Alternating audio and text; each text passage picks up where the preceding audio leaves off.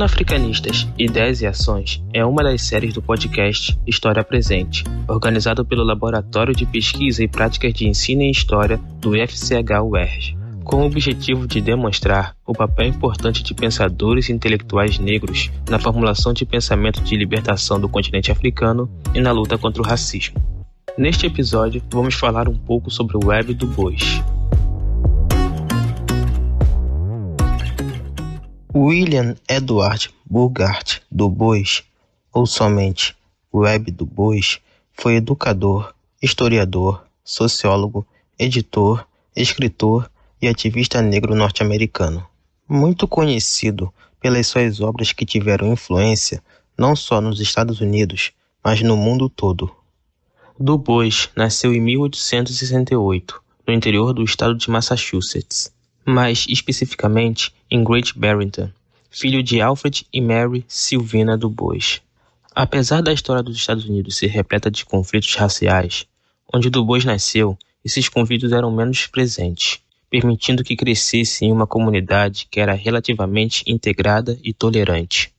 Em 1888, com 20 anos, Du Bois consegue seu primeiro diploma pela Universidade Fisk, e, em 1890, conseguiu seu segundo diploma, desta vez em Harvard. Depois de dois anos de estudos na Universidade de Berlim, em 1985, recebeu o título de doutorado em Harvard. Assim ficou conhecido como o primeiro afro-americano a ganhar o título de doutor pela Universidade de Harvard.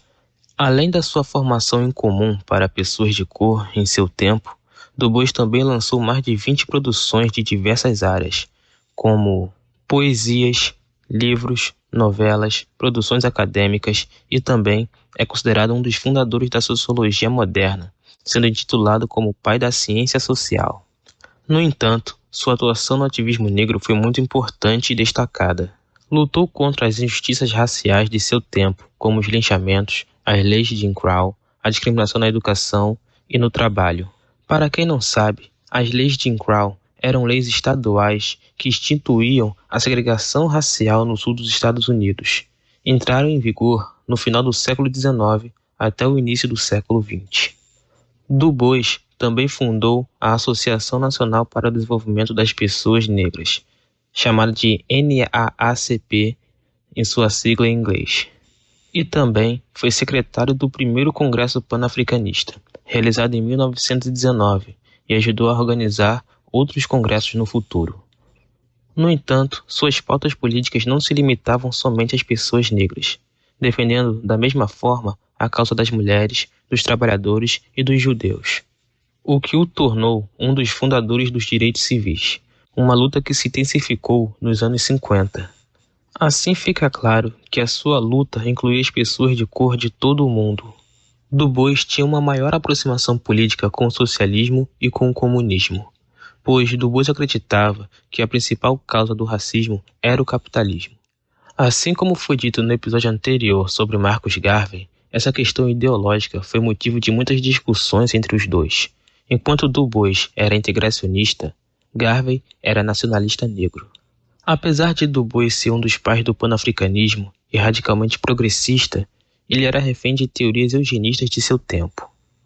Por exemplo, Du Bois acreditava que certos indivíduos possuíam características inatas, ou seja, características de nascença, que tornavam cada indivíduo adequado para diferentes funções sociais.